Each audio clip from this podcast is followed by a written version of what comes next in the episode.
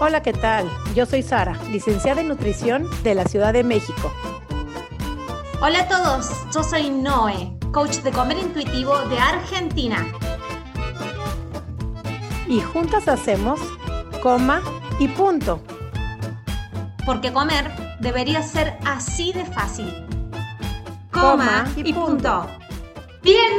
Bienvenidos. Yo sé cómo, cómo empezar los podcasts, porque ya cambió el tono, cambio lo que digo, pero un episodio más de Coma y Punto. Y solo he dicho esto, después de que pasamos los 100 episodios y de que fuimos nominadas a uno de los mejores podcasts de México, escuchen ese datazo, seguramente te hice eh, votar por nosotros en mis redes sociales. La Sari también estuvo pidiendo votos, estuvimos rogando por votos en redes sociales.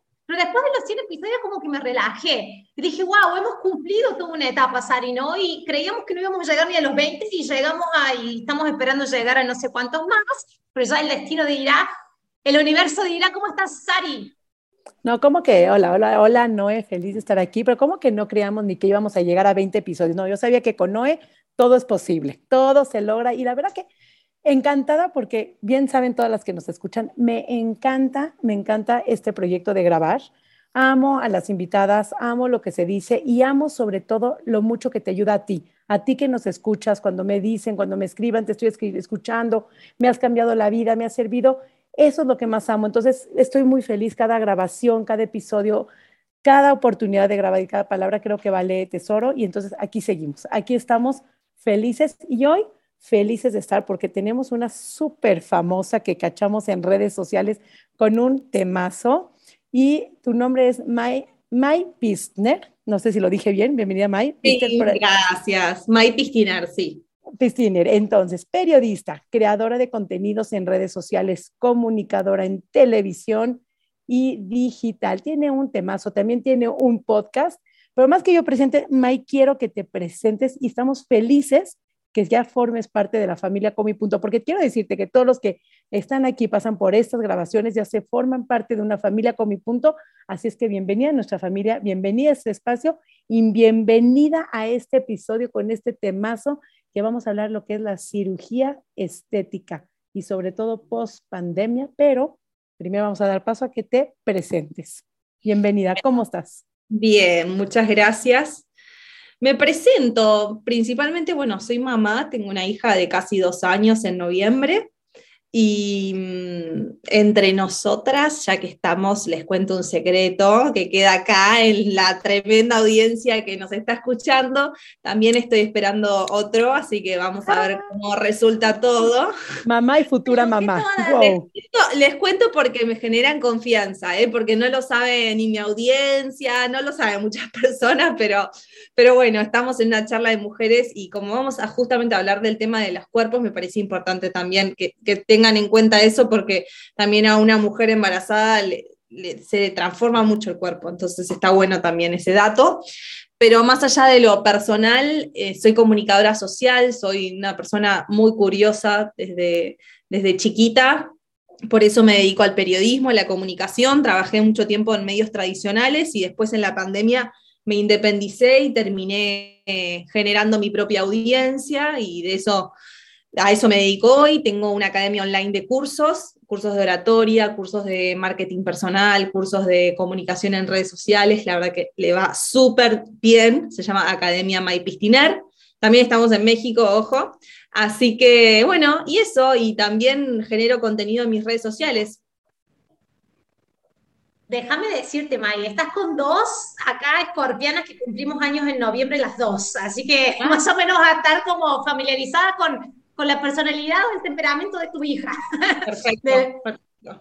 Mai, te busqué y le dije a Sari, tenemos que tenerla Mai, porque hablaste de un temazo y escuché todo ese episodio de podcast, no te conocía, pero me etiquetaron, me dijeron, no me conocer a la Mai, somos argentinas y no te conocía en este eterno mundo digital. Y hablaste de algo, de las cirugías estéticas post pandemia y cómo habían aumentado la tasa. Contanos un poquito de eso y ahí vamos a empezar a gatillar todo esto de imagen corporal con las mujeres. Dale. Yo tengo un podcast semanal donde profundizo sobre una temática que, atraviesa a las mujeres adultas y uno de los temas que, que, toqué hace poco fue justamente el de las cirugías estéticas. Y cuando me puse a investigar y me puse a ver, eh, noticias, temáticas y demás informes de médicos que habían estado actualizándonos durante la pandemia, lo que resultó ser eh, fue que las consecuencias de la pandemia, una de, las consecuencias de la pandemia fue el aumento de cirugías estéticas. ¿Por qué? Porque el aislamiento, porque estar más centrado en uno mismo, estábamos las 24 horas frente a una pantalla haciendo videollamadas, lo que estamos haciendo en este momento, y qué es lo que constantemente tenemos frente a nosotras, nuestro reflejo, nuestra imagen. Y eso nos convirtió en personas mucho más conscientes de ciertos rasgos, de ciertos defectos, de ciertas características naturales que tenemos las mujeres, alguna arruguita, o incluso cuando uno se ve en el espejo, ¿no? No se ve hablando, se ve posando, pero uno empezó a verse durante la pandemia hablando. Entonces se fue descubriendo, ¿no? Y, y este narcisismo hizo que cada vez más gente se obsesionara con cuestiones que antes no conocía de uno mismo. ¿no? Yo ahora te estoy hablando y de pronto me doy cuenta que acá se me hace un surco, entonces acá se me cae un poquito el ojo, y son todas cuestiones que uno antes no sabía porque no estaba tan pendiente de uno mismo. Entonces tiene todo el sentido, tiene todo el sentido esta, este aumento de cirugías estéticas. Qué fuerte dato, impresionante, sorry Noé, pero es que estoy pensando justamente este fin de semana, sabiendo que íbamos a grabar este tema contigo, yo decía, ¿y qué tal si viviéramos sin espejos? existiría tanto sufrimiento, tanto sufrimiento corporal, sobre todo si nunca te vieras en un espejo, si estarías como conectada con tu cuerpo, vistiéndote, ¿cómo sería la vida sobre todo de las mujeres y de las personas? Ya existe eso, Sari. A ver, cuéntame. Ah, usted ninguna de las dos conoce. Existe un libro que se llama Mirror, Mirror on the Wall, o sea, espejito, espejito que estás en la pared, como hacía la madre de Blanca Nieves. Blanca Nieves era, ¿cierto? Bien. Esta chica es trabajadora social investigadora en una universidad de Estados Unidos en California. Esa se dio cuenta de que había estado en este proceso de que estaba obsesiva con su imagen corporal y había pasado esa por tres cirugías estéticas. Y se estaba planificando otra. Y para, para la próxima cirugía estética estaba ya endeudándose, sacando un préstamo del banco y no estaba terminando de pagar las anteriores. Entonces dijo, che, mira, yo tengo tantos conocimientos, posgrado, investigación, dice, acá hay algo que no me está cerrando, es como que hizo clic.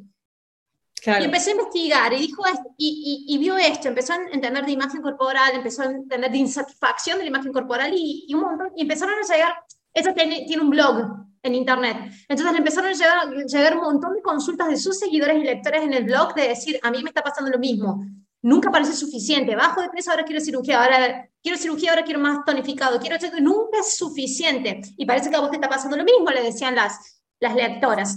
Entonces empezó a investigar más de imagen corporal y vio esto de que las personas que más tiempo pasan observándose su imagen, hay una estructura de reconocimiento en nuestro cerebro de imagen corporal que hace de que eso lo tenga como un valor de vida. O sea, se empieza a entender la estética como un valor de vida y cuando la estética se tiene como un valor de vida, principalmente para las mujeres, empieza a estar muy relacionado con el valor propio. Entonces, ¿cómo tenés? Tiene que ver cuánto valor, valor tenés. Eso lo sabemos todas, que lo hemos sentido. No hace falta ni que lo, ni te lo explique, lo sabes. Crees que no sos nada, no vales, no te van a aceptar, no te vas a aceptar vos, bien. Entonces dice, bueno, voy a hacer un experimento. Dice, sí, tiene mucho que ver con obsesionarme con mi apariencia física. ¿Qué pasa si paso un año? Además, ella usaba muchísimo maquillaje, gastaba muchísimo dinero, pone todo el dinero que gastaba ahí en el libro, muchísimo dinero en maquillaje caros más toda la deuda que tenía de cirugías estéticas. Entonces, ¿qué pasa si paso un año sin mirarme al espejo? Y está todo el estudio que ya hice los resultados. Es tremendo, ese libro es tremendo. Está en inglés, no está en español, la que lo pueda leer y conseguir. Es hermoso el resultado y todas las investigaciones que surgen a partir de su libro. Un año sin verse al espejo empezó a sentirse más tranquila, más equilibrada, empezó a darle valor a otras cosas, fija al sentir a las personas que estaban con ella y no tan obsesionada a, ella en sí misma, este narcisismo del que habla más. Entonces, hasta el experimento. Hermoso, hermosísimo. Sí, y también, bueno, ya me diste una tarea, una lectura para el fin de semana, si es que puedo.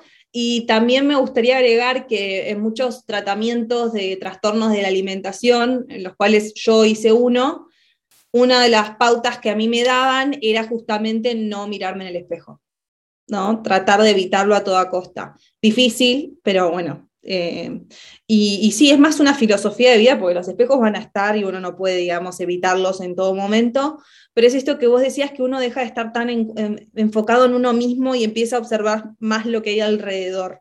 Mm. Y me parece importante. Y sabes que me hiciste acordar, perdón que me voy un poquito de tema, pero justo acá en Argentina empezó Gran Hermano, este reality show que seguramente conocen. Y ¿sabes qué interesante que las nueve candidatas del Gran Hermano, las nueve mujeres, en la presentación, la mayoría mencionó que se hizo una cirugía estética. O sea, nueve mujeres muy bellas, eh, en ese sentido muy retrógrado el casting y muy retrógrado, muy retrógrada la, la producción, porque digamos, no, no se dieron cuenta que ya estamos en 2022, era un tópico que medio que no podían fallar y fallaron, y hay mucha gente criticándolo, mucha gente repudiándolo, porque son nueve modelos, literalmente, nueve chicas hermosas, no hay un cuerpo diverso, no hay, digamos, no hay nada que salga de la norma y del estereotipo.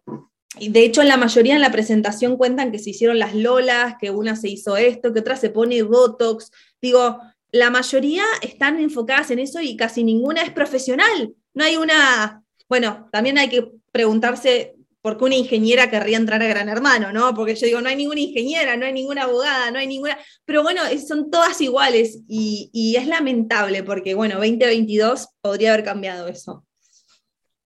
Tremendo, estuve viendo las publicaciones, como no estoy en Argentina, no estoy bien bebido, pero qué bueno que lo trajiste, pues seguramente ya nos van a empezar a dejar en los comentarios acá esto de que parece que en Argentina seguimos perpetuando algo que nos hace caer dentro de las estadísticas. Vos lo acabas de mencionar, yo también pasé por tres clínicas de tratamiento de trastornos de conducta y alimentación, anorexia y después por atracones. ¿Me quieres contar un poquito de eso? Sí, obvio. Yo cuento abiertamente también mis tratamientos. En el 2015 empiezo un tratamiento por bulimia tipo no purgativa. De hecho, venía acarreando un trastorno de la alimentación sin saberlo, porque era, como yo no vomitaba, como yo no, no era visiblemente delgadísima, nadie podía identificar que yo mm. tenía un trastorno de la alimentación. Pero como yo tengo una tolerancia muy baja al malestar y me cuesta mucho pasarla mal, yo decía, acá hay algo raro, esto no, esto no es normal, esto no es vida, esto no es disfrutar ni de la comida, ni de mi cuerpo, ni de, eh, ni de los momentos. Esto no, hay algo que no está bien.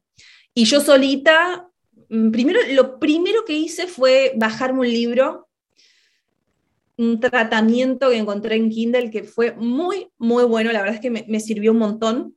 Y después cuando volví a la Argentina, yo justo estaba viviendo en Estados Unidos en ese momento, cuando volví a la Argentina, solita me fui a un instituto de trastornos de la alimentación, me hicieron una entrevista y yo sinceramente pensé que me iban a decir, bueno, mira, vos haces dieta y te restringís y bueno, después tenés atracones, pero bueno, anda a tu casa y trata de mejorarlo. No, lo que pasó fue que me cayó un baldazo de agua fría porque me terminaron dando un diagnóstico muy, muy fuerte sobre una bulimia tipo no, purgativa que yo ni sabía que, que, existía ese concepto.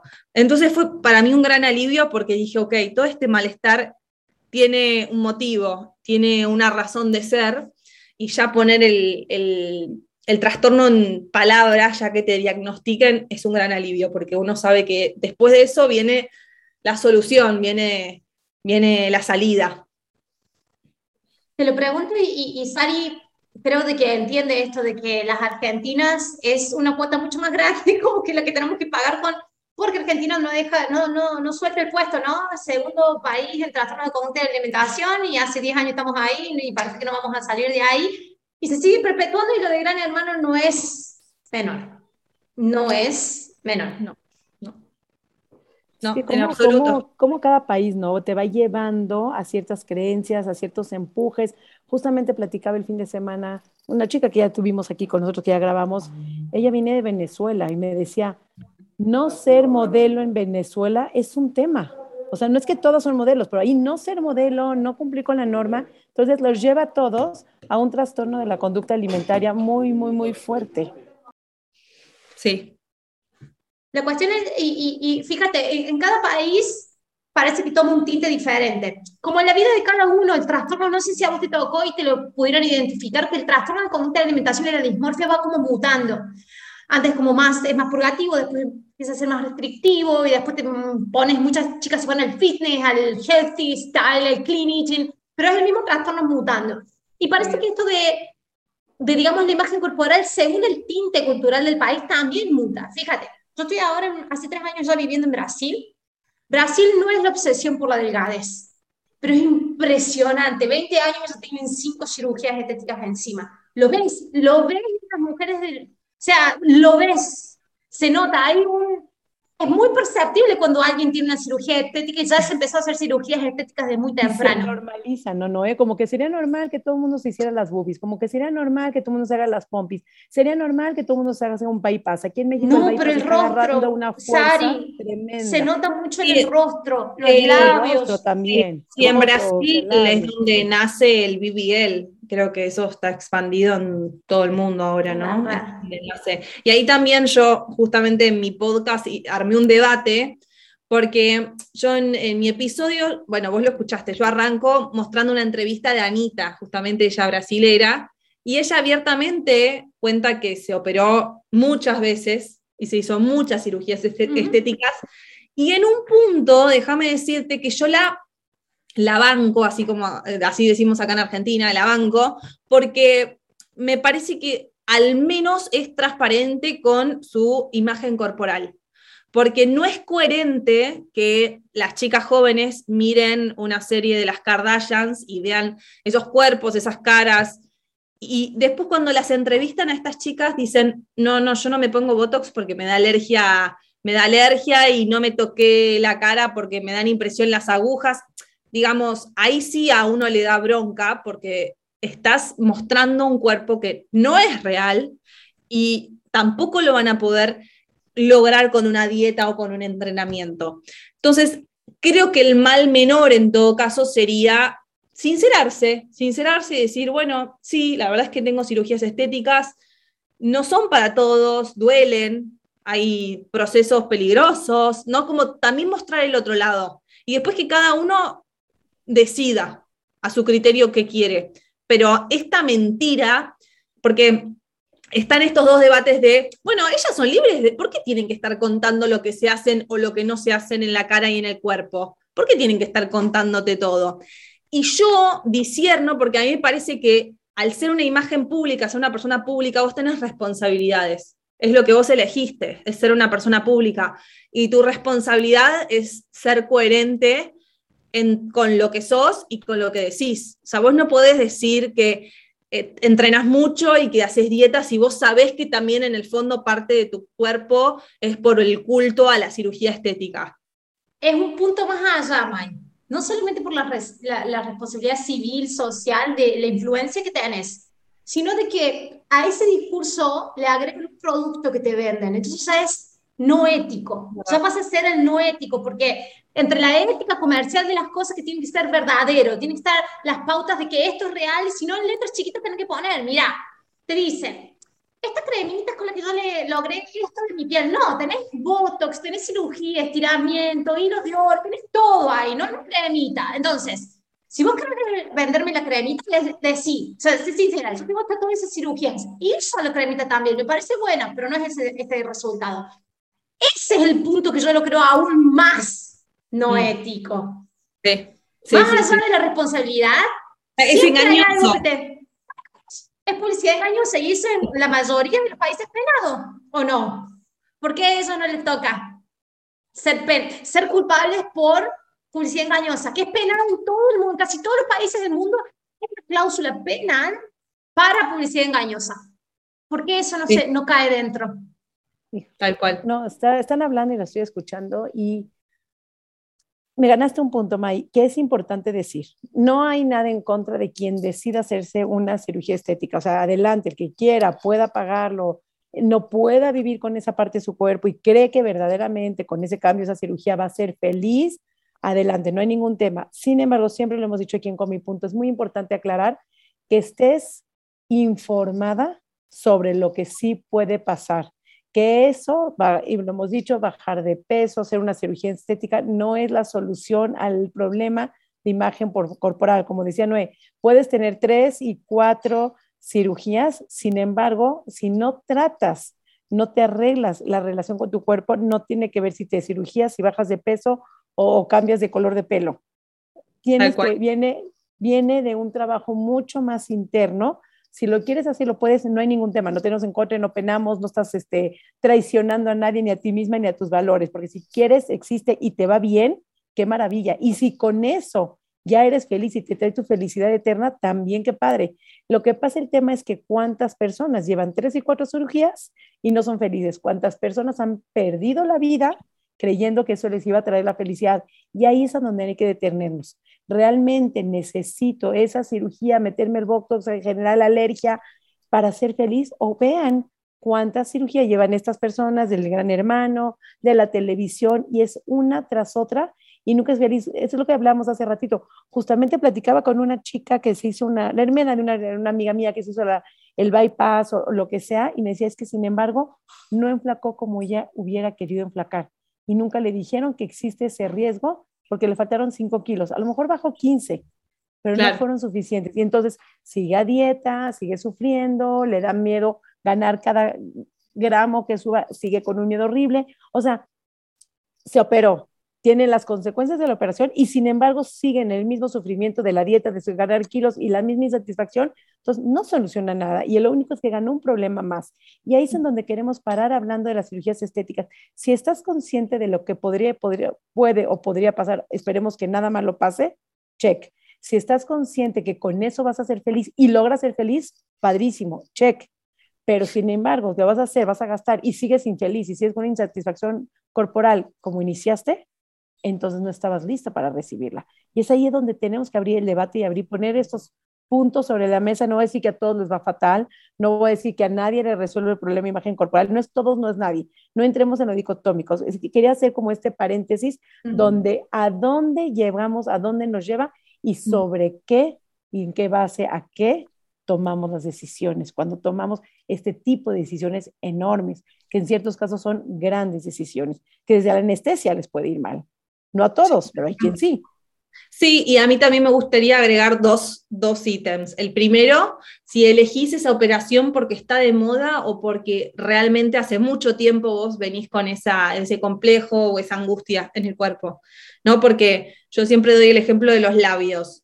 Yo nunca tuve problemas con mis labios, pero me di cuenta hace un par de años que de pronto mis labios ahora son chicos porque en comparación con la moda, en comparación con todos esos rellenos que se ponen, digo, bueno, entonces será que ahora sí son chicos, ¿no? Entonces ahí yo tengo que tener una mente, mente fría y muy sabia de decir, pará, no, la moda es pasajera porque todo el resto se esté poniendo hialurónico en los labios, no significa que mis labios sean feos o mis labios sean chicos, y creo que lo más lindo es lo auténtico también, lo diferente. Tampoco a mí me gustaría ser igual al resto, y eso es un poco lo que termina pasando con las cirugías estéticas. Hay algo que yo me da esperanza.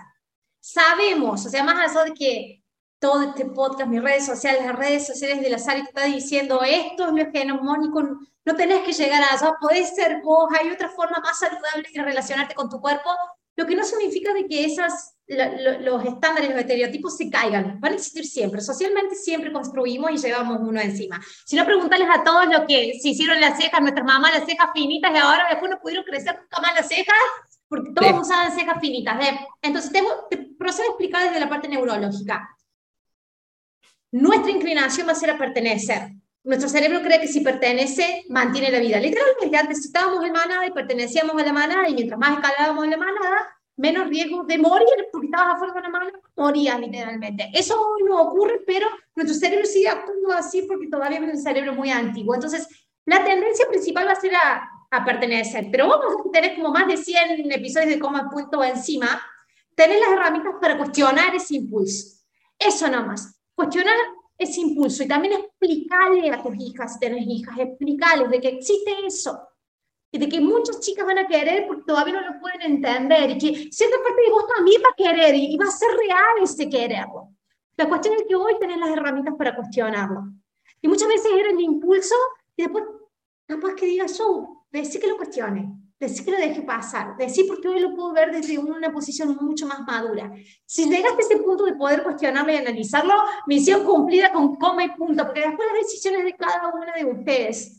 La cuestión es si podés estar o tener las herramientas ya como para cuestionar el impulso y ver realmente desde dónde viene. ¿Viene desde la carencia? ¿Viene del que si tengo esto voy a ser un poquito más suficiente?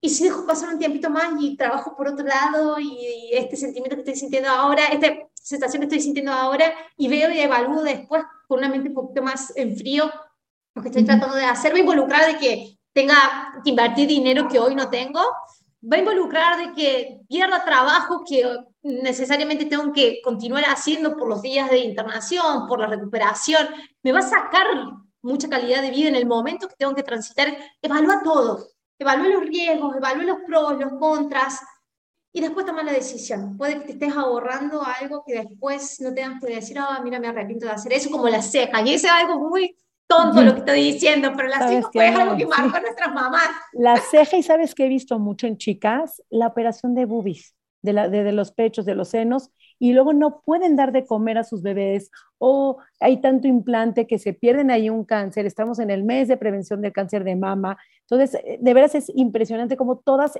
todas, o sea, un altísimo porcentaje, no tengo las cifras a la mano, pero ya tienen operación de bubis. Entonces, pues sí, las mías no son así y creen que todas son naturales así. Entonces hay una confusión y me encanta la parte que dices, cuestionense, cuestionense con quién se están comparando cuestionense, igual le decían, no sé, la que enflacó muchísimo, cuestionense si de veras fue nada más con una buena disciplina o hay una cirugía detrás, cuestionense esos labios, cuestionense esos pechos, cuestionense contra quién, con qué influencer, con qué redes sociales, con qué amiga, quién está al lado. Y si logramos cuestionarnos, yo creo que a través de un cuestionamiento, de un replanteamiento, de un querer darle de comer a un bebé en un futuro, chicas que ni siquiera están casadas, se están metiendo ciertas cirugías que están corriendo riesgo su vida en futuro. Entonces, cuando se cuestionan y se informan correctamente, no bajo en base a la policía, la mercadotecnia, etcétera, podemos tomar las decisiones desde ese punto. Y como dice, no, ahora sí, misión cumplida con come y punto. No estamos criticando a quien ya lo hizo, a quien tenga ganas de hacerlo y a quien, quien cree que lo podría hacer. Adelante. Nada más desde dónde elegimos y permitimos que nuestras hijas elijan sus decisiones, porque parecería que es, ya mamá, con esto te prometo, voy a ser feliz. Y yo tengo muchas alrededor y creen que eso les va a tener la felicidad pura. No va por ahí. Entran y salen del hospital y el problema sigue si no se trabaja desde fondo. Y es ahí a donde queríamos llegar con este episodio lindo, hermoso de Comi Punto. Tengo una pregunta existencial. Viene. Para la Mai. Si tuvieras que legar a tus hijos eh, un aprendizaje en relación a tu imagen corporal, la percepción de tu cuerpo. ¿Qué es lo, que, lo primero que se te venga ahora? ¿Cuál es el aprendizaje que crees que le podrías legar? Justamente esto, que, que estar más flaca o más gorda no cambia en absoluto tu nivel de felicidad y bienestar, porque para quienes hemos tenido trastornos de la alimentación y hemos estado súper delgados y hemos no tenido panza y después la hemos tenido y digamos que no cambió en absoluto mi felicidad. Al contrario, te diría que cuanto menos, o sea, creo que el mensaje más importante es cuanto menos enfocado uno esté en su cuerpo, más nutritiva va a ser la vida, porque va a poner la energía en cosas que realmente valen la pena. Y al menos a mí me pasó eso, ¿viste? Como que la vanidad y el mirarse uno mismo y el estar centrado en uno mismo no genera felicidad, al contrario, genera soledad, aislamiento. Es como realmente muy vacío ese mundo de la superficialidad y de, los abdominales. Y una cosa es como hacer cosas porque te hacen bien, ¿no? Hacer deporte, si te gusta ir a correr, si te gusta ir al gimnasio y lo disfrutás, pero en pos de qué? En pos de que vos te sientas bien o en pos de que se te marquen los abdominales, ¿no? En pos de qué haces las cosas. Y cuando te cambia ese chip en la cabeza, empezás a darte cuenta que, que la energía en la vida es todo. Cuando pones bien la energía en las cosas que valen la pena, florece todo. Si pones la energía en las cosas que te convierten en más narcisista, en más pendiente en uno mismo, en la comida, es como que nada, nada fluye porque es energía que uno desperdicia en el fondo. Wow, Wow, wow, hermoso. No, qué palabras tan poderosas. Creo que con esto lo diste todo. Y yo tengo una última duda. ¿Cómo se llama tu podcast para que te vayan a seguir? ¿A dónde te pueden seguir en tus redes sociales? Porque creo que hay muchos temas que pueden ayudar a muchas mujeres, sobre todo en edad adulta. Sí, me encantaría que me escuchen. Se llama Un Pensamiento de Mai Pistiner. Fue uno de los más escuchados también acá en Argentina. Una semana llegamos al tercer puesto, así que súper contenta. Y bueno, los espero ahí en Un Pensamiento de Mai Pistiner. ¿Y tus redes sociales? Mai Pistiner, arroba Mai, Pistiner. Sí. Perfecto, la pueden seguir. Yo creo que tiene muchísimo mensaje. Y qué hermoso que sean más mamás y futuras mamás que estén cambiando el mensaje, que estén cambiando el discurso que estén cambiando todo eso, porque creo que las mamás somos las que les demostramos y les embarramos en nuestros hijos que algo, el ojito está caído o que el, por acá o la pancita.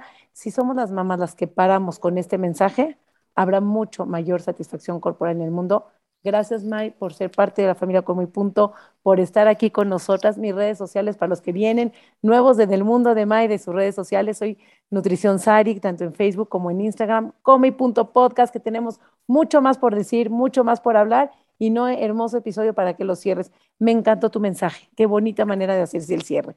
Toda una periodista, les dije que teníamos una famosa aquí con nosotros. No era broma eso.